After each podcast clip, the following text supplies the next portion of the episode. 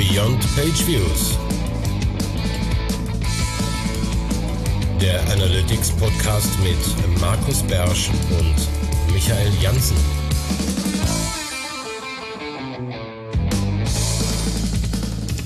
Herzlich willkommen zur 116. Folge Beyond Page Views. Heute wieder mit einer Sonder, sonderbaren, wollte ich schon sagen, eine Sonder, Sonderfolge mit einem Gast. Ähm, wir haben tatsächlich mal wieder einen Gast. Wir haben relativ selten Gäste. Aber erstmal virtuell neben mir sitzt wie immer. Markus Biersch hier, hallo und schöne Grüße aus Mönchengladbach. Genau. Und Markus, du hast sozusagen den Gast mitgebracht, vorgeschlagen. Magst du unseren Gast kurz vorstellen? Äh, unser Gast kann sich doch selber vorstellen, er ist ja alt genug. Hallo Moritz. hallo, hallo. Äh, ja, ich bin Moritz, wer hätte es gedacht? Und äh, ich komme oder sitze gerade in Potsdam. Aber ursprünglich komme ich da auch so aus der Ecke von dir, Markus, so Ruhrgebiet, so eher, naja, da drüben, ja. sage ich mal. Genauer wollen wir es nicht verraten. Ja.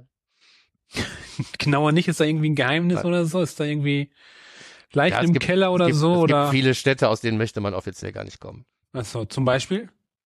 Äh, Oh, wenn ich jetzt was sage, dann verlieren wir direkt irgendwie Hörer. Okay, ich, stimmt, ich, ich stimmt, sag auch nichts. Stimmt, ja. okay. Ja, mir fallen auch gerade Städte ein. okay. Aber Markus und Moritz, ihr habt uns ein Thema mitgebracht. Ich lasse mich heute ein bisschen überraschen. Ähm, Genau. Vielleicht ein bisschen was zum Hintergrund. Ich hatte eine Diskussion zum Thema, gar keine Diskussion, einen Austausch. Ich weiß gar nicht mehr, worum es ging, über irgendwelche Details zum Thema User-ID mit äh, Markus Stade, den wir hier auch schon mal als Gast hatten und der hier regelmäßig oder unregelmäßig Blogbeiträge in unseren Fundstücken äh, beiträgt. Und ähm, da sagte er, ja, wenn du, wenn du über User-ID reden willst, musst du mit Moritz reden.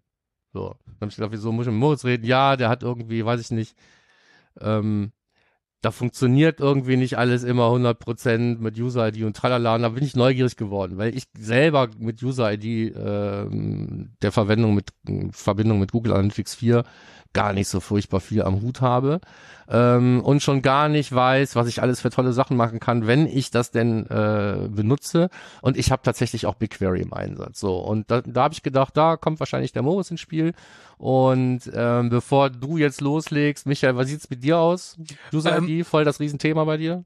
bin ich bin ich sehr sehr vorsichtig bei User ID. Ich hätte mal gelesen, dass dann irgendwie, wenn das im laufenden Prozess ist, dass dann die ähm, die Quelle verschwindet, wenn man sozusagen während der Session dann die User-ID nutzt. Dazu kann Moritz gleich was sagen. Ansonsten hatte ich ja den Fall, Markus hatte ich ja auch erzählt, vor irgendwie ein, zwei Monaten bei einem Audit, dass jemand bei der User-ID immer, war das, war das undefined als String übertragen hat oder so? Auf jeden Fall, User-ID wurde immer übertragen und dadurch hatten alle User-IDs die gleiche ID, außer die, die eingeloggt waren. Und dadurch gab es sehr krude Daten. Von daher ähm, das war sozusagen das Gegen Gegenbeispiel für User-ID, wie man es machen sollte. Ja. Moritz, kannst du uns mit wenigen Worten erklären, warum überhaupt User-ID und wie sendet man die?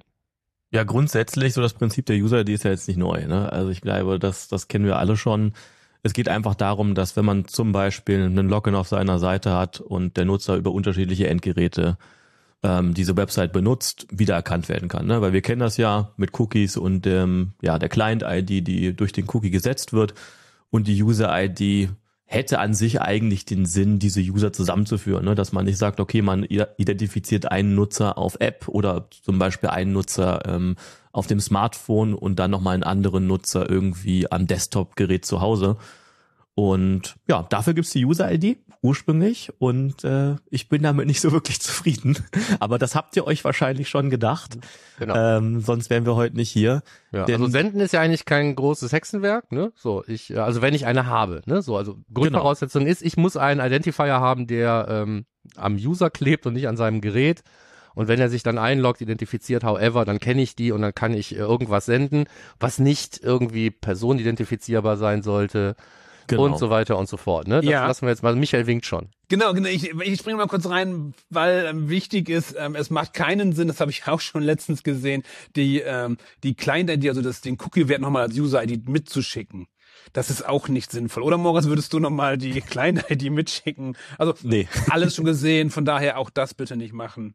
Genau, ja, und auch nee. bitte, wenn es keine, keine User-ID gibt, bitte nicht null weitergeben. Mhm, genau. Weil genau. null, null es ist ein String oder irgendwas. Genau. Genau. Es ist nicht das, wonach es aussieht. Es führt eher dazu, dass sich dann auch alles zusammen auf dieser Null sammelt. Genau wie bei deinem Beispiel. Genau. Und, und da gibt's ja nochmal, wir hatten uns ja damit bei der Einführung beim Google Tag Manager, wo als die Undefined-Variable eingeführt wurde, gewundert, warum gibt's die eigentlich? Genau für solche Zwecke. Genau für sowas, genau. Ja. Das, ähm, Ähm, und äh, wir senden die nur, wenn wir die haben. Das heißt, wenn sich jemand einloggt, haben wir die, ab da können wir die senden und wenn er sich ausloggt, hören wir auf, die zu senden. Wir speichern die nicht in dem Cookie und benutzen die weiter. So, das sind ja so die Grundregeln, wenn ich es richtig verstanden habe. Mhm. Und wenn ich sie sende, dann nehme ich einen äh, Konfigurationsparameter im Google Tag, nenne den User underscore ID und schreibe den Wert da hinten rein. Oder als Event-Parameter. Da kann man Oder als Event-Parameter, wenn ich ihn äh, bei einem Event senden will, aber nicht, wie man meinen sollte, als User-Property. Das wäre ein einfach. Fehler, den man machen kann, genau. Man wird aber passen Ja, als ich, ich User hätte das für Property. normal gehalten. Ne? Guck Ich mal, auch. denk mal, wie es Ja, früher ja. war bei Universal. Mhm. Da konntest du ja alles, war ja, du hast ja nicht unterschieden, ob es ein User-Parameter oder ein Event-Parameter war, sondern der Scope, den du eingestellt hast in, in Ja. Universal Analytics, hat bestimmt, äh, wie klebrig so ein Wert ist. Aber du hast ihn ja einfach immer gesetzt als Konfigurationsfeld, Event-Parameter, da gab es ja auch keinen großen Unterschied. So, ähm, als ich jetzt zum ersten Mal sowas implementieren musste, war so mein erster natürlicher Gedanke, ähm, ja, ich weiß, das Ding heißt User underscore ID, ist irgendwo mal hängen geblieben, senden wir mal eine User-Property damit. Wie Ne? Und hab das natürlich auch gleich gemacht und dann die ganzen Reports haben mir erstmal überhaupt nicht das gezeigt, was ich erwartet hätte. Ja, also es ist ein, ein, ein, ein Wert, der tatsächlich auf Event-Scope ist oder sagen wir mal, wenn das G-Tag gefeuert ist, dann alles danach, ne, und so mit User-ID ähm, sich ändert, weil ausgeloggt oder eingeloggt ist, musst du dann im Prinzip dein, dein Google-Tag auch nochmal feuern. Richtig? Ja, es ist einfach, also vielleicht noch mal kurz zu der Funktionsweise, weil ich finde das gar nicht so intuitiv, wie man es eigentlich erwarten würde. Ne? Also wenn wir irgendwie zurückgucken, User-ID ist ja dafür da, Nutzer oder ja, Client-IDs zusammenzubringen, Device-IDs eigentlich. Und das findet aber aus meiner Sicht nicht wirklich statt. Und der Grund dafür, ähm, also Google beschreibt das auch selber in ihren eigenen Dokumenten ganz gut, muss ich sagen. Also habe mich selber überrascht, dass sie das nicht früher irgendwie als Problem vielleicht verortet haben. Denn wenn ein, also wenn wir ein Beispiel mal machen, Nutzer kommt auf die Seite, ähm, hat noch keine User-ID, logischerweise eine Client-ID, eine Session-ID, ganz normal bei GA4, loggt sich irgendwann ein, die vorigen Events werden der User-ID zugewiesen, ne? alles läuft super, der macht vielleicht seinen Purchase auf der E-Commerce-Seite und hat dann vielleicht am Schluss der Session nochmal ein Event ohne User-ID, ja? weil vielleicht ist ein Konfigurationsfehler, ist irgendwie fehlt was. Und was GA4 da Schönes daraus macht, ist, dass zumindestens, also es kommt natürlich darauf an, welche Reporting Entity gesetzt wird, Identity, ähm, macht daraus zwei Nutzer und zwei Sessions. Und ich glaube, das ist das Beispiel, Michael, was du auch gerade noch so im Kopf hattest. Und wenn man das nicht weiß, dann wundert man sich natürlich, wie kann das sein? Weil eigentlich würde man ja genau das Gegenteil erwarten. Man erwartet ja eigentlich, okay, es gibt ein Matching, wir haben hier eine User-ID, dieser Client-ID zugeordnet und die wird dann zusammengeführt.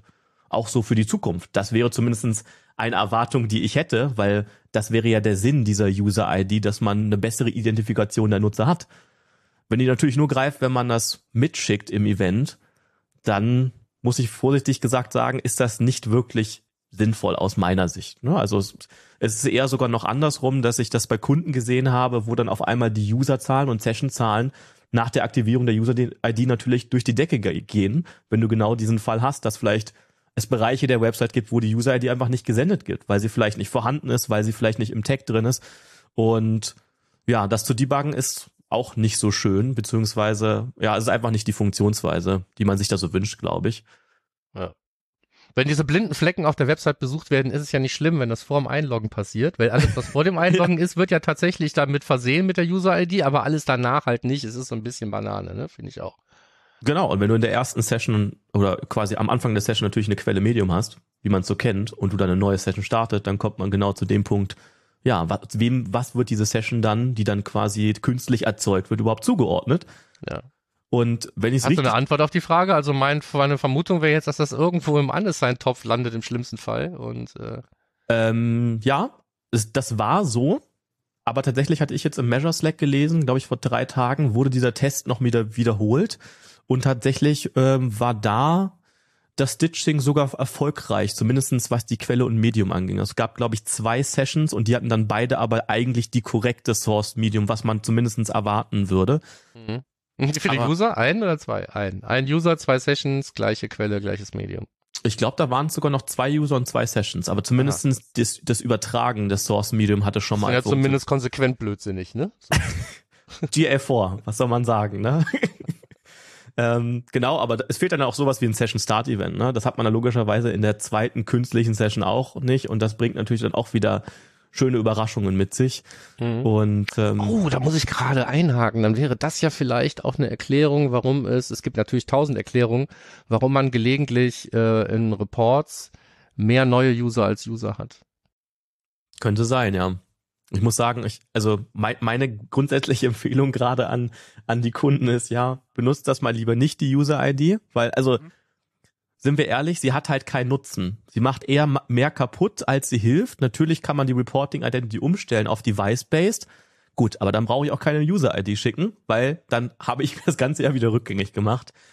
Aber ich habe interessanterweise auch mal ähm, mit ein paar Google-Vertretern gesprochen auf den letzten Measure Camps und das mal so gehighlightet und gesagt, Freunde, ist das denn so, wie das sein soll?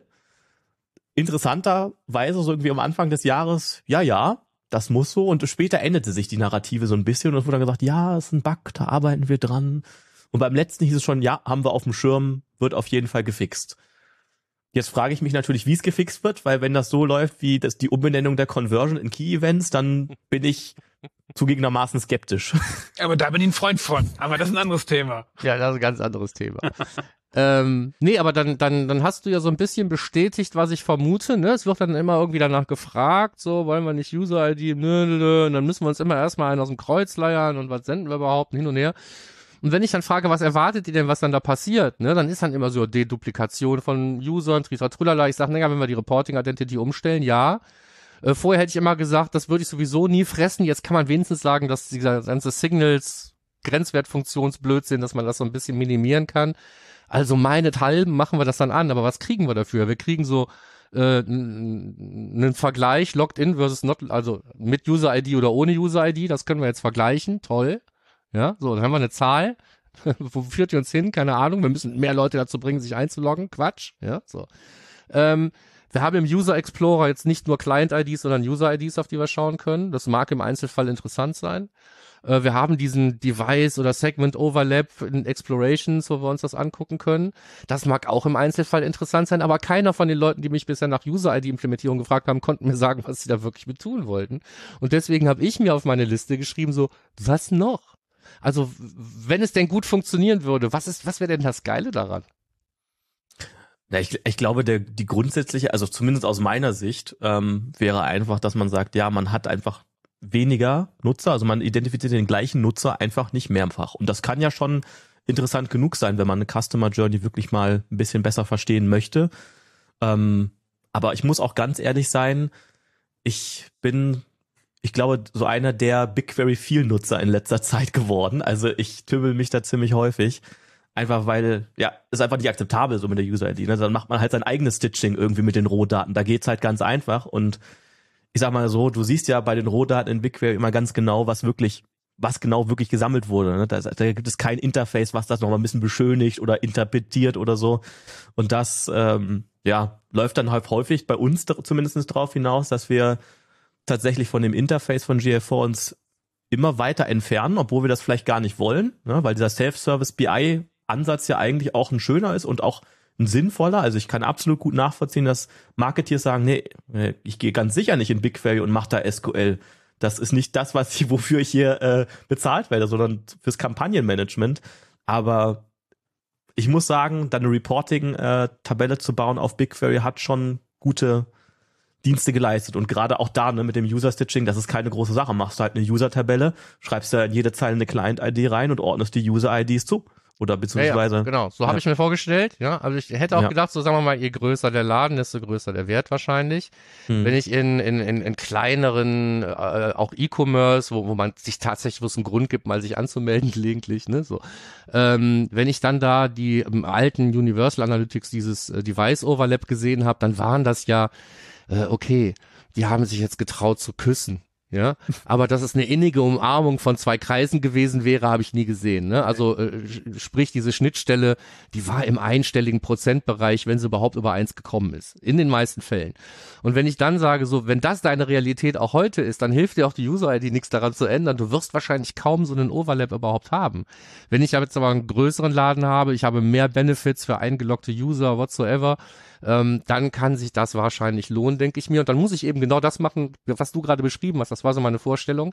Ich baue mir im Prinzip meine Table. Ja, wenn Client-ID in dies, dann ist es jener. Wenn in jener, dann das. Und dann kann ich halt vorwärts, rückwärts, seitwärts, quer ähm, mir den ganzen Kram, dann geht's auch nicht verloren, bloß weil er sich ausgelockt hat am Ende Ja, der ja. Session. Ähm, aber dann muss ich den ganzen Käse auf Basis von Rohdaten wirklich selber äh, einen, einen Sinn äh, entlocken. Das ist auch so meine Vermutung gewesen. Das ist schön, dass du es bestätigen kannst. Aber Ja. dann umgeht man ja die Einschränkung von Google, die ganz klar sagen, wenn ausgeloggt ist, dann keine User-ID mehr. Die umgeht man dann ja mit BigQuery. Richtig. Und das ist ja wahrscheinlich rein rechtliche Sache von Google, dass das dann nicht mehr sein darf, User-ID. Oder warum macht Google das? Das sind zwei Fragen auf einmal. Also ich habe da eine Theorie zu. Mhm. Ich glaube, die waren einfach faul bei der Implementierung. Also ich glaube einfach, also es ist halt, du musst halt, also ich kenne natürlich das Google-Produkt jetzt nicht von innen, logischerweise, aber ich stelle es mir zumindest so vor, weil andere, auf anderen Wegen macht es für mich sehr wenig Sinn, weil wenn man diese User-ID hat, müsste es ja eigentlich ein leichtes sein zu sagen, okay, die ordne ich der gleichen Client-ID einfach nochmal zu oder auch rückwirken, ne? das, was Markus gerade gesagt hat, weil wenn man vielleicht vorher, bevor man sich einen Nutzer-Account hat, sich schon Produkte angeschaut hat im E-Commerce Store, dann sollte man das logischerweise auch dieser User-ID zuweisen. Also ich glaube, das ist einfach eine technische Limitation, die sie hoffentlich nicht bewusst so, also zumindestens kann ich es mir nicht vorstellen, dass sie das bewusst genauso geplant haben. Das war vielleicht eher so, irgendjemand macht da was mit der User-ID, das brauchen wir irgendwie und das war die Implementierung. Aber Also ich meine, in Universal war das rechtlich begründet. Da stand aber auch mehr oder weniger nur sowas so wie you must not send, wenn, wenn er nicht eingeloggt ist. Also du darfst ihn irgendwo speichern und nach dem Log, äh, Logout nochmal senden, weitersenden und so. Ähm, was dahinter steckt, ist eigentlich egal. Ich kann jetzt auch mal den Aluhut aufziehen. Wenn wir jetzt schon gemeinsam festgestellt haben, dass das Senden der User-ID aus Sicht des GA4-Reportings, des reinen Reportings, nur in Einzelfällen Sinn macht, wenn ich gerade zum Beispiel diese Explorations nutzen kann oder sowas, alles andere ist ja nicht wirklich aktionsversprechend. Äh, ähm, dann muss ich mich tatsächlich auf diese Rohdaten setzen. Und wenn ich mich auf die Rohdaten setzen will, dann lasse ich am Ende des Tages Geld bei Google. So, Aluhut ab.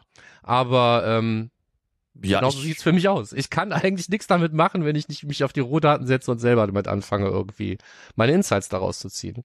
Auf jeden Fall. Also wenn man sich irgendwie anschaut, das Zukaufen von Dataformen, die BigQuery-Exporte werden, glaube ich, auch nochmal überarbeitet, was Google noch geschrieben hat. Es gab ja noch jetzt den User-Table, der dazugekommen ist. Und also man sieht schon Fokus auf die GCP, also die Google Cloud-Plattform, dass da einfach mehr Wind kommt. Na, auch, muss sagen, jetzt irgendwie die Integration von äh, BigQuery Studio mit der Integration von Jupyter Notebooks, also mit Python, das, das sind schon schöne Sachen. Also ich bin da gerne unterwegs, aber ich denke mir immer, ketzerisch vielleicht, aber dann brauche ich kein GA4. Ne? Da könnte ich auch was anderes verwenden, was mir die Rohdaten irgendwie in BigQuery reinschmeißt. Dafür bräuchte ich GA4 nicht. Natürlich ist es mit GA4 sehr einfach, weil ich meine, wesentlich einfacher kommst du nicht an Rohdaten in BigQuery, weil der Export ist einfach click it und dann hoffentlich passt es. Ne? Aber In einem Laden, wo nur Leute sitzen, ähm, die mit BigQuery arbeiten wollen oder mit Rohdaten arbeiten können und wollen, würde ich immer Daten in irgendeinem beliebigen Format auf der Website einsammeln, an einen Endpunkt senden und von da aus direkt in BigQuery versenken. Das geht ganz einfach. Wir haben die ganze Geschichte selber sogar gebaut, gemeinsam irgendwie mit dem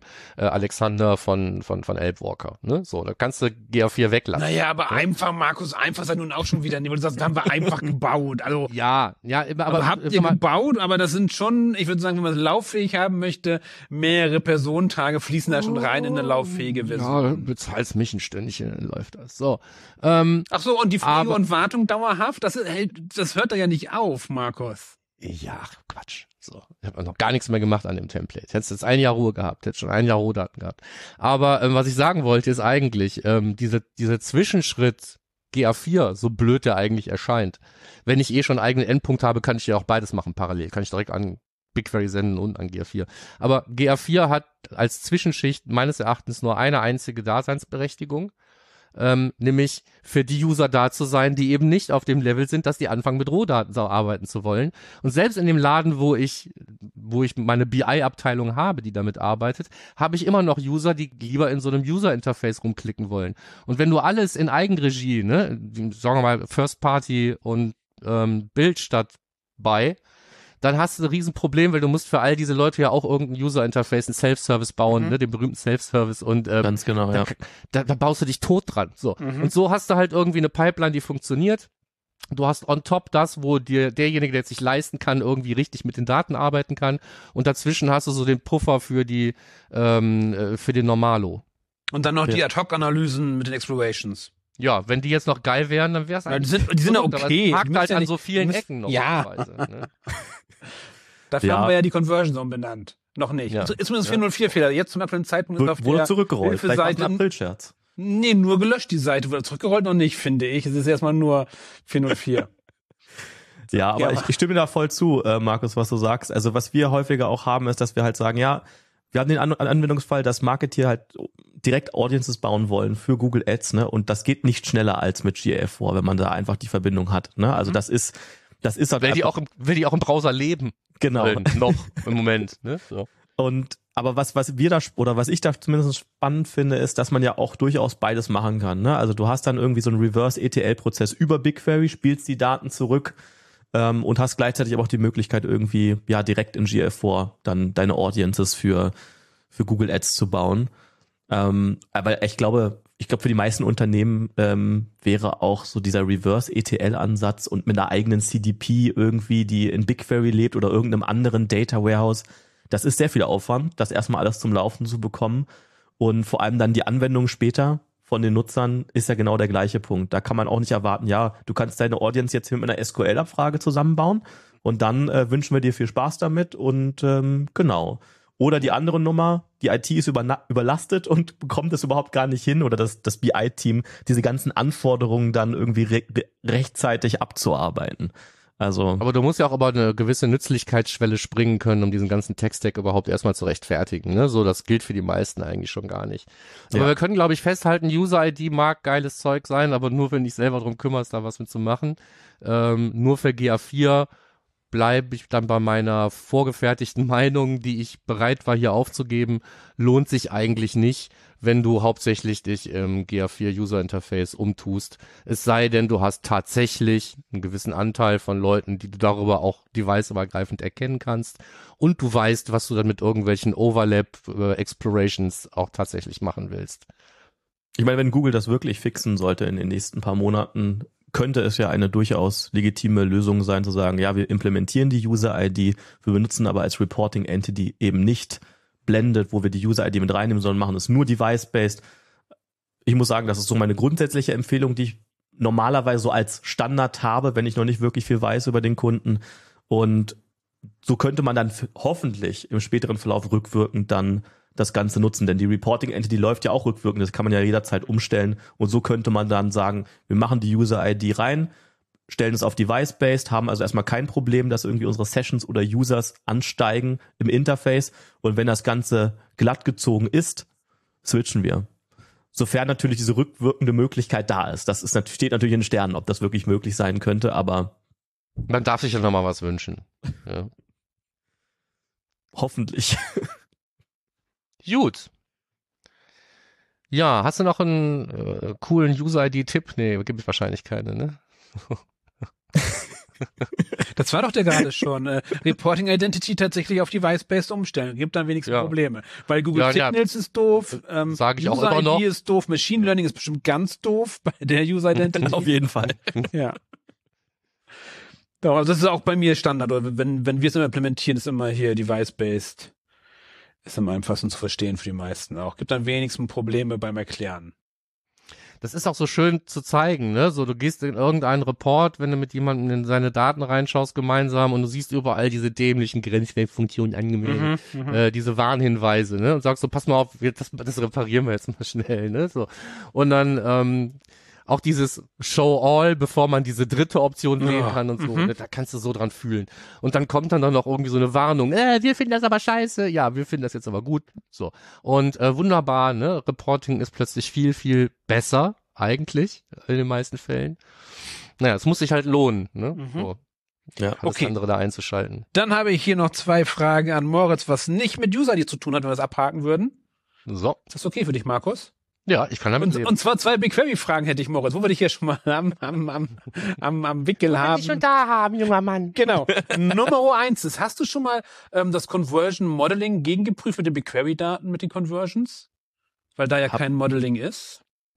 Du meinst quasi ähm, die, das Attributionsmodell von Nee, GA4? nee, das, äh, die Conversions werden ja seit zwei Jahren, glaube ich, modelliert in der Oberfläche. Das heißt, ähm, die werden von Direct rübergeschoben in die anderen Kanäle, sieben Tage lang. Aber natürlich nur in der Oberfläche, nicht in Rohdaten. Ob du da die Verteilung schon mal gegengeprüft hast? Also letzte Mal, also ich habe ich hab grundsätzlich ähm, die angezeigte Attribution mal geprüft und nachgebaut in BigQuery, aber das habe ich nicht gemacht, nee. Okay. Also Weil das werde ich immer gefragt und da habe ich immer keine Lust drauf, das irgendwie nachzubasteln oder so. Aber es ist eine interessante Frage. ja, aber stimmt, die ja. Frage ist auf jeden Fall gut. Also ich wüsste auch gerne, funktioniert das Modeling oder gibt's das gar nicht? Oder Genau. wann findet man das könnte statt? den Am Effekt, ersten wenn er Tag, jetzt am wirklich vorher nicht Tag? da war und jetzt gibt's ihn, müsste man ihn nachweisen können. Ne? So. Ja. Wie groß ist er? Ja, ich bin da immer so ein bisschen skeptisch. Ne? Immer wenn ich Ja, irgendwie Machine Learning mit GR nach. vorlese, denke ich mir, hm, Vorsicht, Vorsicht. Ja, ja, darum, vielleicht gibt's überhaupt gar kein Problem mit Macht das ja geil. Und die andere Frage war, was ich mich immer wieder frage, ist, Die Antwort übrigens, Moritz, Ja. kannst du dann einfach als Kommentar zu dieser Folge nachreichen. Wir geben dir die Zeit. Kein das, Problem. das wird wahrscheinlich komplett ein eigenes Blogpost wieder. Damit er das auf seiner Plattform hat. Okay, aber auf jeden Fall die Antwort ist uns und die zweite ist, die ich tatsächlich auch nirgendwo finden konnte. Gibt es einen Nachteil beim Nutzen der Streaming-Daten statt der Daily Exports bei BigQuery? Außer, dass jetzt User-Attribution nachgereicht wird. Na, die Attribution gibt es ja in den Rohdaten eigentlich so gar nicht, ne? Das ist ja Grund eins. Die, also eine Last Non-Direct Attribution nachzubauen, muss man ja selber mit SQL machen. Ne? Also Mhm, im Prinzip mhm. kriegst du ja in den Daten einfach nur, hier kam mit dem Event ein Source, Medium und ein Campaign mit und dann viel Spaß damit und bau dir mal was zusammen, was dem Interface mit dem Interface übereinstimmt. Und wenn man Mhm. irgendwie denkt, ja, eine Session kann ja mehrere Kombinationen aus Source Medium haben, nicht so wie bei Universal Analytics, dann beginnt der Spaß da ganz schnell, weil man natürlich irgendwie auch eine Rückattribution oder ein Lookback machen muss für Sessions, die dann irgendwie vorher vorgefallen oder angefallen sind und dann eine Kombination hatten. Genau. Und sorry, ich habe deine Also genau, einfach, gehst du auf die Streaming-Daten oder auf die Daily Exports? äh, Daily tatsächlich. Also Okay. Streaming-Daten ähm, hatten wir die Erfahrung gemacht, dass die gar nicht mal unbedingt das matchen, was daily reinkommt. Also über die, äh, was über der, genau, was, was, also wenn man die mal gegeneinander hochrechnen würde, ähm, passt das nicht zusammen. Also das, die Streaming-Daten waren aus unserer Sicht nicht wirklich gut in der Qualität. Deswegen habe ich mich da bewusst einfach auf den Daily äh, Export verlassen. Um mal ganz ehrlich zu sein, die wenigsten nutzen ja auch wirklich Realtime-Daten. Also zumindestens nicht in den Anwendungsfällen. Und alle Anfragen dazu bekomme ich. Vielen Dank. Äh, Ja, das alle wollen, aber Ja. niemand macht dann wirklich. Und es ist ja auch eine Kostenfrage, wenn wir jetzt zum Beispiel in BigQuery diese ganzen Datentransformationen machen mit Dataform, dann mache ich die meistens einmal am Tag. Mhm. Natürlich kann der Kunde sagen, ja, ich will die häufiger haben. Möglich wäre es, aber prinzipiell der Aufwand quasi muss ja auch gerechtfertigt sein, dass man das Ganze automatisiert.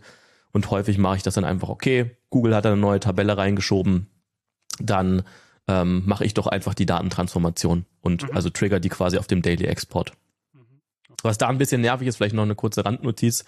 Google updatet ja gerne die BigQuery-Daten nachträglich noch.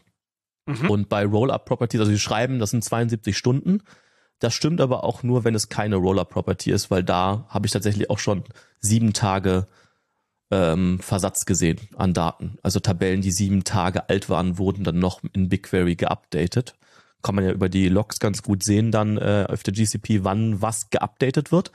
Und da muss man auf jeden Fall vorsichtig sein, weil sich die Daten auch rückwirkend in BigQuery noch ändern können. Da muss man natürlich schauen und da den richtigen Mechanismus haben, dass man da nicht was rauslässt oder nicht nochmal Mhm. ja, ja, aktualisiert. ja, ja, ja, ja.